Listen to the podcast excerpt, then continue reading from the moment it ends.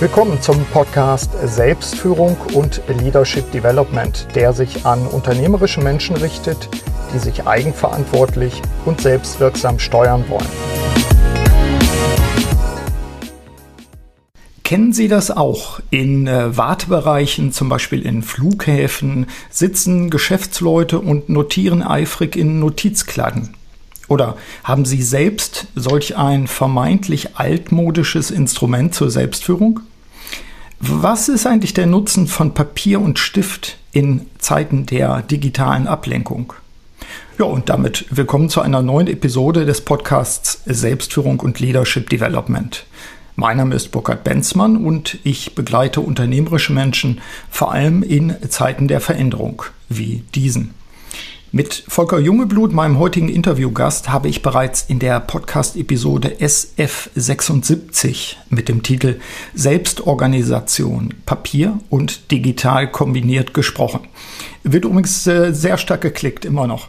Bisher war er über viele Jahre Geschäftsführer der Traditionsmarke Filofax, die nach wie vor für Orga- und Planungsmittel aus Papier steht. Seit Januar 2020 ist der Geschäftsführer beim PBS Markenverband in Düsseldorf, wobei PBS für Papier, Büro und Schreiben steht. Steigen wir doch einfach ein. Hallo Herr Jungeblut, wie sind Sie eigentlich durch die Krise gekommen?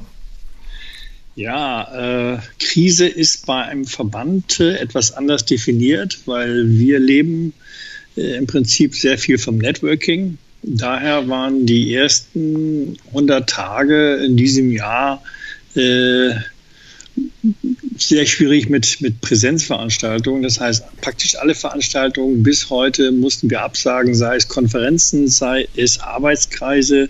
Wir machen welche für Personal, für IT, für Logistik, Finanzen. Die mussten wir alle äh, virtuell abhalten und äh, mussten dabei feststellen, dass durch die äh, virtuelle Müdigkeit vieler Manager die Teilnahme dann doch etwas weniger. Mhm. Das ist ein interessanter Punkt. Äh, virtuelle Müdigkeit. Das, das habe ich bei anderen auch schon festgestellt, dass äh, in Zeiten, wo jetzt ganz viel mit Teams und Skype und Zoom unter allem gearbeitet wird, wir machen es ja auch gerade dieses Interview über Skype, dass die Leute dann zum Teil schon so einen, so einen Overload haben.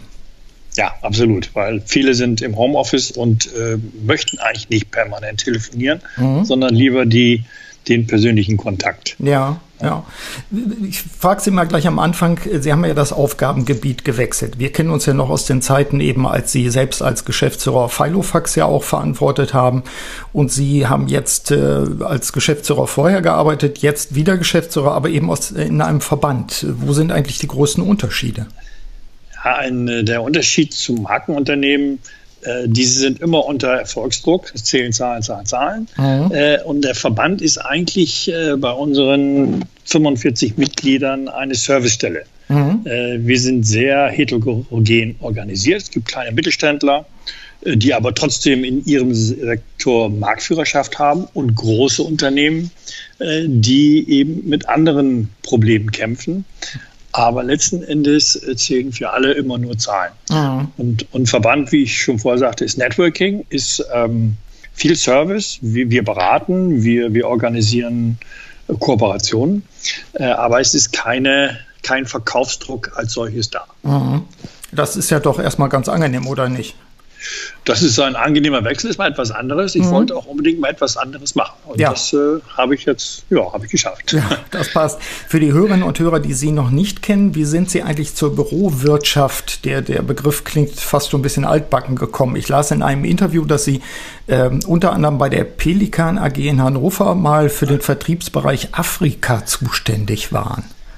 Ja, richtig. Äh, es liegt daran, ich habe in Südafrika gelebt. Ah und äh, wollte nach äh, zwei, drei Jahren wieder zurück und habe per Zufall in der FAZ in Johannesburg, gab es damals auch schon dort, mhm. äh, ein, äh, eine Anzeige für einen äh, Job als Verkaufsleiter Afrika bei Pelikan gelesen, habe ich beworben. Das ist diese klassische, klassische ja. Bewerbungsgeschichte und habe dann mit viel Glück den Job auch bekommen. Und das hieß dann auch ein Wechsel von dort nach Deutschland? Ja, also mhm. von, von Durban, ich habe in Durban gelebt, Südafrika, nach mhm. Hannover. Mhm. Genau. Und habe das dann fünf Jahre lang gemacht. Ah, okay. In unserem äh, Podcast-Interview in der Episode SF76, die ich im Vorspann erwähnt habe, haben wir unter anderem über die Vorzüge gesprochen, die darin liegen können, wenn man analoge und digitale Planungsmethoden verknüpft. Ähm, wie ist denn heute Ihre Sicht? Brauchen wir eigentlich noch Papier?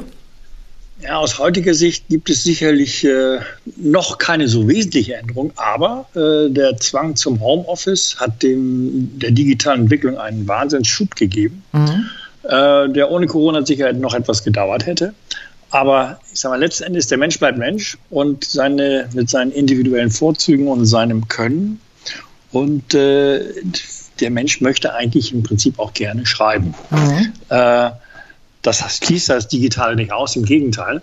Ähm, aber die Kombination, das stellen wir fest, äh, ist äh, sehr vorteilhaft für viele. Also handschriftliche Notizen kann man ja im Prinzip auch auf dem iPad machen, mhm. aber äh, viele tun es eben dann doch nicht und machen sich Notizen auf Papier. Und das hat man auch schneller zur Hand als ein, ein elektronisches Mittel. Mhm. Und versuchen Sie mal Notizen bei, bei, einer Konferenz auf einem Laptop zu machen. Das können Sie vergessen. Ja. Dann ist Ihre, Ihre Konzentration weg. Äh, und das geht aber mit Handschrift schon. Mhm. Das ist ja auch ein, äh, ein, Punkt dabei, eine Frage der digitalen Etikette vielfach. Also ich habe es weder äh, gerne in den, in den Veranstaltungen, die ich bei mir an der Hochschule habe, wenn die Studis dann irgendwas tippen, weil ich weiß mhm. ja gar nicht, mhm. was die tippen. Vielleicht tippen die ja irgendwelche anderen Nachrichten. Äh, noch habe ich das gerne, wenn, wenn Leute auf ihren Smartphones äh, rumdaddeln oder ähnliches dabei. Und ich glaube auch ein Papierblock, abgesehen davon, dass es ja transparent ist, dass die Leute dann schreiben und nicht daddeln, ähm, mhm. ist dann vielleicht sogar für die Etikette besser, fällt mir gerade ein. Habe ich vorher noch gar nicht drüber nachgedacht. Ja. ja. Und ich habe jetzt auch einen interessanten Vortrag gehört von Manfred Spritzer, heißt der. Mhm. Mann. Äh, das Thema war von der digitalen Demenz zur Smartphone-Pandemie. Kann mhm. ich nur empfehlen. Ist ja. ein länger Vortrag, aber sehr interessant. Ja, der Spitzer ist sehr speziell auf der anderen Seite, ja. aber ich denke, er hat ja. recht an der Stelle. Äh, Smartphone-Pandemie sehe ich auch so. Ich nenne es ja den elften Finger, weil der, äh, das Gerät ja schon angewachsen ist bei vielen Leuten und äh, das Gerät mhm. steuert die Menschen und nicht umgekehrt. Ich habe ja. gelesen in dem ähm, Interview, wo ich auch gelernt habe, dass mit, äh, dass Sie in, äh, für Afrika zuständig waren bei bei der Pelikan AG. Ich habe in dem gleichen Interview gelesen auch eine Aussage von Ihnen zum Büro der Zukunft. Ähm, wo sie gesagt haben, glaube ich, wenn ich das richtig in Erinnerung habe, dass es im Wesentlichen papierlos sein wird. Ähm, da würde ich gerne auch mal kurz einsteigen so und Sie als Experten fragen. Ähm, ja. Wie, wie, ja, ganz, wie drastisch sehen Sie das? Also ganz im Wesentlichen vielleicht nicht. Also es wird, ich glaube schon, dass es nach wie vor eine Kombination geben wird. Mhm. Äh, wahrscheinlich mit der, mit, äh, mit der mehr, Mehrzahl der Nutzer im digitalen Bereich mhm. und auch der täglichen Nutzung. Aber ganz ohne Papier sehe ich das noch nicht kommen. Ähm, weil ich, ich kann es nochmal wiederholen, der Mensch bleibt Mensch und, und schreibt. Und, mhm. äh, wer, und dieser alte Spruch, wer schreibt, der bleibt, der ist zwar ziemlich abgedroschen, aber der, der mhm. hat immer noch eine durchaus eine Berechtigung. Und ähm, es gibt eben auch viele Nutzer, sei es Männer oder, oder Frauen, die sich über ihr Schreibgerät definieren. Mhm. Die, die ein elegantes Schreibgerät, ein hochwertiges Schreibgerät, hochwertiges Papier ähm, nutzen, nicht für die tägliche Arbeit vielleicht, mhm. äh, aber um einen Brief zu schreiben, um, äh, ja, sei es ein Weihnachtsbrief, sei es, sei es ein Geburtstagsbrief, egal was, mhm. äh, was in den persönlichen Bereich geht. Und äh, da sehe ich äh, bei uns in der Industrie im Moment durchaus stabile Zahlen, gerade mhm. im Papierbereich und auch bei hochwertigen Schreibgeräten. Also da mhm. ändert sich ähm, da gibt es keine, keine Nachlässe. Da wird, äh, mhm. Die Preise sind, sind vernünftig. Ist, äh, die, der Verbraucher ist bereit, für gute Qualität auch gutes Geld zu bezahlen. Mhm. Da würde ich gleich gerne nochmal drauf eingehen, auch so die, die, äh, das Hochwertige, was, was glaube ich auch dafür spricht, äh, dass Papier und, und Stift sozusagen immer noch bleiben. Ähm, was mir aufgefallen ist, ähm, das ist mir schon vor Jahren aufgefallen in den USA, das berichtete auch ein befreundeter Unternehmer, dass es auch gerade in Hochschulen und mittlerweile auch seit, seit einigen Jahren wieder in Unternehmen Räume gibt, in denen große Wände sind, die beschreibbar sind. Das kennen wir. Also das ist nicht einfach nur ein Whiteboard, sondern das sind große Tafeln, die man zum Teil sogar mit sich rumtragen kann, um sie in den nächsten Raum zu bringen, so um, um äh, Workshops zu machen, um in kleinen Teams zu arbeiten. Und da, das ist durchaus ein, ein analoges Schreiben dort Also das sehe ich auch so. Vielleicht ist es nicht immer Papier und Stift, aber oft ist es der Stift, der analog auf eine Unterlage schreibt. Und äh, wie gesagt, ich fand es schon ganz spannend. Ich glaube, es war Stanford, die Stanford University, die schon vor vielen Jahren damit anfing, Räume zu definieren, in denen man kein elektronisches Gerät mit reinnimmt. Mhm. Ähm, also das finde ich dann auch spannend. Also vielleicht brauchen wir nicht überall Papier, aber wir brauchen die, die Möglichkeit, äh, uns analog auszudrücken und damit auch analog etwas zu notieren. Und das bedeutet ja, es gibt mittlerweile einen ganzen Haufen von bunten Stiften sozusagen, die man auch wieder wegwischen kann. Ähm, und die, der, die Tendenz zu sogenannten Whiteboards hat ja weiter zugenommen. Oder wie sehen Sie das? Absolut. Ich meine, jede, jede Schule ist heute damit ausgerüstet. Mhm. Äh, und die technische Umsetzung, handschriftliche Notizen elektronisch umzusetzen, gibt es ja inzwischen auch. Genau. Ähm, Nein, das ist überhaupt kein Problem. Das kann jedes, jedes Smartphone, äh, jedes Smartboard kann das. Genau. Ähm, und ja. das hat sicherlich einen großen Vorteil. Ja gut, und ich, ich kann es ja tatsächlich auch mit dem Smartphone, so machen es die Leute ja auch, ja. oder mit dem, mit dem Tablet kurz aufnehmen. Äh, manche, manche, ähm, ich sag mal, Texterkennungsprogramme können wir das gleich umwandeln.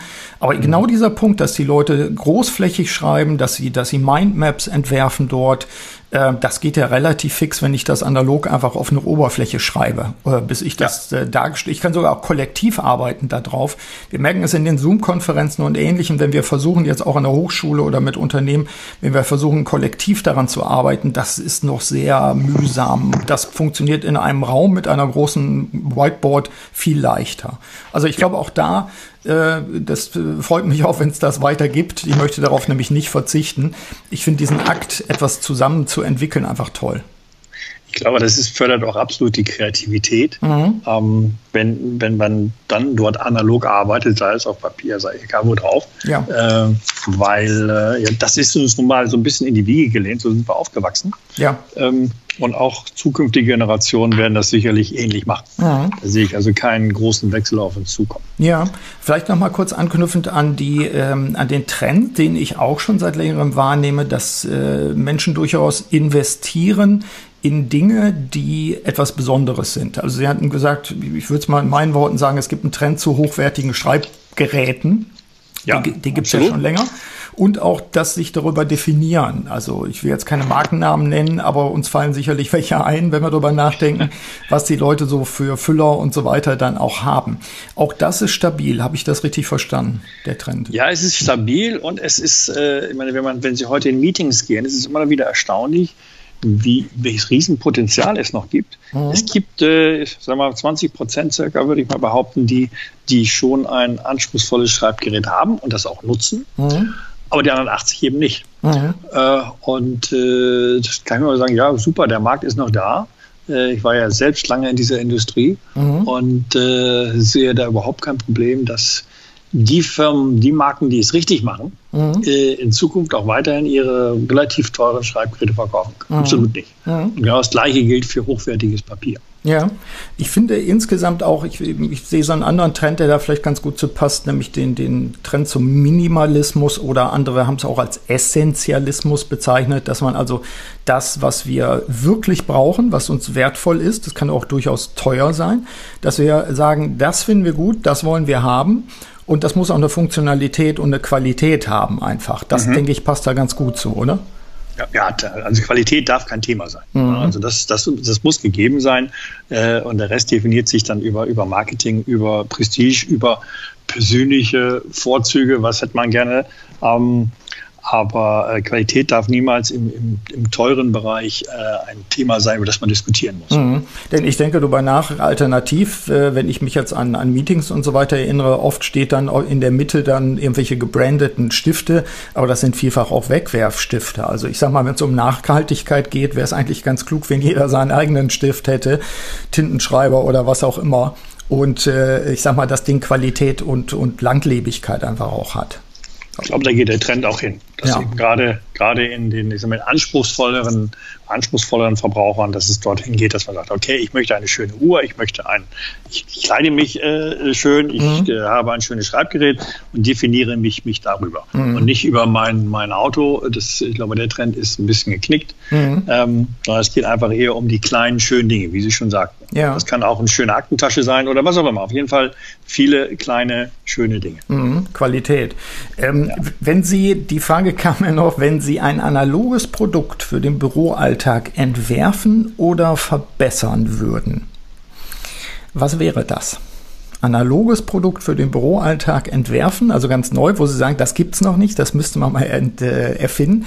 Oder wenn Sie etwas, was es schon gibt, äh, deutlich verbessern würden. Haben Sie da was? Oh, das ist eine sehr gute Frage. Mhm. Fiel mir so ein in der Vorbereitung, wo ich mir dachte, also Mensch, dann müsste ich Sie doch mal fragen. Vielleicht steckt in Ihnen ja auch ein Erfinder, der dann sagt, Mensch, wenn ich so überlege, was mir eigentlich immer noch fehlt, ist Folgendes. Ähm, keine Ahnung, vielleicht irgendwas Magisches, äh, das magische Gerät oder so. Also ich stelle immer wieder fest, dass es an Schreibtischaccessoires, also wo Sie Ihr, Ihr Schreibgerät ablegen oder mhm. hineinstecken oder was auch immer, äh, relativ wenig gibt. Mhm. Ähm, es gibt Markenhersteller, die bieten das an, aber die sind nicht unbedingt funktional und meistens relativ hässlich. Mhm. Ähm, aber schöne, schöne Accessoires auf dem Schreibtisch ist auch ein Riesenmarkt. Mhm. Ähm, da sind, äh, das ist speziell ein, ein europäischer Markt. Ja. ja. Ähm, weil wir Europäer, sei es auch Italien, Spanien, Frankreich, alle, ähm, leben alle von schönen Schreibtischen, mhm. viele Manager zum Beispiel. Mhm. Ähm, das sehe ich in den USA weniger, mhm. aber in Europa schon. Und da sehe ich durchaus noch, noch gutes Potenzial. Hochwertig, ja. schön, äh, darf auch ruhig ein bisschen mehr kosten. Mhm. Ähm, äh, da ist durchaus noch was zu machen. Ja, also wenn äh, wir unter den Hörerinnen und Hörern jetzt Designer haben, die sich angesprochen fühlen, die können auch mit Ihnen dann sich in Verbindung setzen, so ungefähr. Und Gerne. können Sie ja was auf den Markt bringen. Also ich finde das schon, äh, schon eine ernsthafte Frage, weil ich hatte jetzt gerade ähm, in meiner Produktionsklausur auf, auf Lanzarote mal wieder Videos gedreht und ich hatte so in einem Video den Tipp gegeben, ähm, um fokussiert zu arbeiten oder auch um sich selbst zu motivieren, ähm, etwas zu haben, einen Gegenstand zu haben, der für einen selbst wertvoll ist. Also fast, ich hätte fast gesagt wie ein Fetisch, aber ich würde eher sagen, ja, wie so ein, wie so ein Auslöser. Ne? Man nimmt das in die Hand und das ist ein toller Stift und der fühlt sich gut an oder eine schöne Kladder, auf die, in die ich schreibe oder ähnliches mhm. dabei. Das finde ich geht in die Richtung. Und wenn Designer, Designerin sich um sowas kümmert und sagt, das ist haptisch ansprechend, das hat eine tolle Form, was auch immer das ist, das überlasse ich jetzt der Fantasie der Hörerinnen und Hörer. Aber das, wenn ich da drauf gucke, ich im Prinzip bewusst oder unbewusst gute Laune habe, das macht für uns ja auch gute Produkte einfach aus. Ne? Dass das für uns ja so einen Mehrwert nochmal hat. Naja, aber gerade durch die aktuelle Entwicklung mit, mit mehr Fokus auf Homeoffice, da wird mhm. sich so viel nicht dran ändern. Es wird sicherlich nicht mehr so extrem sein, dass 100% Homeoffice ist, aber so der Trend geht ja hin, dass mindestens ein oder zwei Tage bei vielen von zu Hause gearbeitet wird. Dann machen sie sich das zu Hause auch schön. Ja. ja. Und dann, äh, ja, dann haben wir das Potenzial dort. Passt dahin. Ja. Vielleicht äh, ein Stichwort schon zum Ausblick äh, aus Ihrer Sicht. Äh, wir haben gerade das Stichwort Krise gehört. Was werden wir aus Ihrer Sicht hoffentlich aus der Krise lernen? Gerne auch so im Kontext Büro und Office. Ja, also ich glaube, wie ich eben schon, schon angedeutet habe, dass es mehr Homeoffice-Arbeitsplätze gibt, zumindest in, in der Teilung. Mhm. Das heißt äh, 4 zu 1 oder 3 zu 2, ähm, die, die wir in Zukunft haben werden. Das heißt auch andere Bürolandschaften. Jetzt mhm. endlich. Der, der, der, Trend, der wurde schon lange herbeigeredet, aber jetzt kriegen wir ihn, glaube ich. Ja. Äh, und äh, damit eben andere Ausstattung zu Hause. Das wiederum führt zu weniger Papierverbrauch, weil mhm. keiner möchte da 50 Ordner zu Hause in seinem Büro stehen haben. Mhm. Ähm, also es wird mehr elektronisch werden. Und ich glaube auch, dass sich die, die Lieferketten, die wir heute haben, äh, mit fast hundertprozentiger Produktion in Fernost oder sonst wo, dass sich das wieder zurückschrauben wird in Richtung Europa. Mhm. Ähm, weil ich glaube, das hat uns allen gezeigt, das ist sehr anfällig, äh, diese, diese langen Distanzen und wir brauchen kürzere Wege und wir brauchen auch kalkulierbare Kosten. Die mhm. sind in Europa eher machbar als im Fernen Osten, wo doch teilweise kräftige äh, Kostenexplosionen sind, die wir nicht mehr abdecken können. Ja, und natürlich auch die Frage der Qualität. Das ist ja auch einer der Punkte, ja. denke ich, wo wir, wo wir mitpunkten können, auch letztlich. Mhm. Ja. ja. Ähm, wenn wir das Ganze abrunden. Übrigens fällt mir gerade noch ein, auch, auch das passt zu dem, was mir, mir Stefan Dehr, äh, Vorstand von Steelcase in Deutschland, auch erzählt hat zum Thema, äh, wie entwickelt sich das Büro weiter. Sicherlich auch sowas wie wir werden mehrere Arbeitsorte haben. Wir werden das, das, mhm. äh, den Arbeitsort zu Hause haben. Wir werden das klassische Büro noch haben, wo der Sitz des Unternehmens ist. Wir haben jetzt schon dritte Orte wie, was weiß ich, das Café oder ähnliches. Und vielleicht haben wir in Zukunft ja auch noch äh, Orte, wo man sagt, du musst nicht die ganze Zeit ins Innere der Stadt fahren. Du hast auch irgendwo noch so, so ein Hub wo, wo du mit anderen Leuten auch dir Büroräume teilst, wie das ja jetzt zum Teil auch ist, aber eben nicht in der Stadt, sondern vielleicht auch in irgendeiner Provinzmetropole, hätte ich fast gesagt, also einer kleineren mhm. Stadt. Ja. Das wird sicherlich auch kommen, ja. Der, Sta der, Standort, also der Standort zentral oder Stadt ist sicherlich nicht mehr notwendig mhm. in der Form, wie wir ihn früher hatten. Ja. Äh, wir, wir haben das zwar noch, mal, unser Büro ist mitten in Düsseldorf, ähm, aber ich glaube, dass das Thema wird, wird sich rapide ändern, mhm. äh, weil sie können auch vom Auto aus arbeiten mit dem Laptop. Also ja. man braucht eigentlich gar kein Büro, wenn es danach geht. Ja. Äh, also, da wird sich sicherlich viel, viel ändern. Ja. Und das ist doch gut so. Denke ich auch. Vielleicht auch da nochmal den Appell dann ähm, auch an die Hörerinnen und Hörer. So, so habe ich auch mit Ihnen schon über die Jahre immer mal wieder Gespräche geführt. Ich finde schon wichtig und das, das Thema Homeoffice ist sicherlich da förderlich, sich aber nochmal dann, wenn man zu Hause arbeitet, dieser Arbeitsplatz auch bewusst einzurichten, wenn Sie das irgendwie können, Qualität da reinzubringen, Qualität in den Materialien auch zu haben, denn es soll Sie ja auch motivieren. Also ich finde, die Umgebung sollte uns unterstützen. Ich nenne das ja immer, ich glaube, Sie kennen den Spruch von mir ja auch gedeihliche Bedingungen schaffen, also Bedingungen, unter denen wir auch, mhm. äh, ich sag mal, richtig gute Arbeit liefern können. Ja. ja. Ja, sehr wichtig. Also es muss, es sollte kein Kellerbüro sein. Äh, so, so, ist das und auch nicht am Küchentisch, weil das Nein. geht dann auch irgendwann schief, wenn, wenn wir ja. es uns irgendwie einrichten können. Vielleicht ist es dann auch klug, ich habe da ja auch mit Pro Office arbeite ich ja immer wieder zusammen, ähm, auch da zu sagen, dann, dann investiere ich lieber mal in einen Schreibtisch, den man auch wieder zusammenklappen kann oder sowas, so ein Sekretär. Ähm, mhm. Ich glaube, da müssen wir auch kreativer sein und wir müssen auch investieren, einfach damit wir uns da Bedingungen schaffen, unter denen wir auch wirksam arbeiten können. Das passt schon. Ja. Ja. Ganz genau. Haben Sie, ähm, Herr Jungelblut, haben Sie noch ein oder zwei Tipps so zur Abrundung, wie Führungskräfte, und das sind ja nun meine Hörerinnen und Hörer, auch heute noch sinnvoll Papier und Stift einsetzen können? Gibt es vielleicht auch was Überraschendes? Wir haben viele Sachen ja schon angesprochen. Ähm, naja, ich, äh, ich bin ja so einer, der immer mit einem Notizbuch, äh, einem kleinen und einem Stift durch die Gegend läuft und habe den auch, äh, egal wo ich bin, auch auf dem Nachttisch liegen, dass mhm. mir also keine Gedanken äh, entgehen. Mhm. Ähm, und äh, ich merke so oft, ich sitze auch dann im Auto und äh, fahre sogar rechts mal ran und, und mhm. schreibe was auf. Also ich glaube, dass die, die permanente Präsenz von Notizmedien, mhm. das können ja auch iPhones sein, ähm, finde ich unheimlich wichtig, mhm. weil äh, nicht jeden Gedanken hat man denn in der Stunde noch, noch immer im Kopf. Mhm. Und dann muss es äh, sich schon notiert haben, um es dann auch zu bewerten, wie wichtig war es wirklich. Äh, und das kann man eben erst in den meisten Fällen später machen. Ja, das ist ein guter Punkt. Gibt's, äh, fällt mir gerade ein, gibt es, wenn mir jetzt eine gute Idee in der Dusche kommen würde und ich würde das Ganze auf die Spitze treiben wollen, gibt es ähm, wasserfestes Papier, was ich bei mir äh, auf die Ablage neben der Dusche legen könnte? Sie können natürlich eine Kunststofffolie nehmen ja. und, und einen wasserfesten Edding. Das würde sicherlich Okay, gehen. das ist gut, denn äh, das wäre nochmal so der, der Punkt, um es auf die Spitze zu treiben. Dann passt das. Sehr gut, sehr gut. Ähm, Herr Jungeblut, ganz herzlichen Dank erstmal für dieses Update. Sehr, sehr gerne. Und äh, äh, hat Spaß gemacht. Ja, und dann, ich sag mal, die Tage mehr, denn ich glaube, das Thema bleibt, obwohl es, obwohl es so unveränderlich erscheint. Es hat ja doch kleine Veränderungen immer wieder. Äh, da können wir ja mal im Jahr gucken, was sich so getan hat. Vielleicht auch nochmal als, als Ergebnis dieser Krisenzeit. Ja, sehr gerne. Soweit mein Interview mit Volker Jungeblut. Nutzen Sie, liebe Hörerinnen und Hörer, auch die Tipps und Hinweise aus dieser Episode für Ihre persönliche Wirksamkeit. In diesem Sinne wünsche ich Ihnen alles Gute, Ihr Burkhard Benzmann. Vielen Dank, dass Sie auch bei dieser Episode des Podcasts Selbstführung und Leadership Development dabei waren. Auf bald!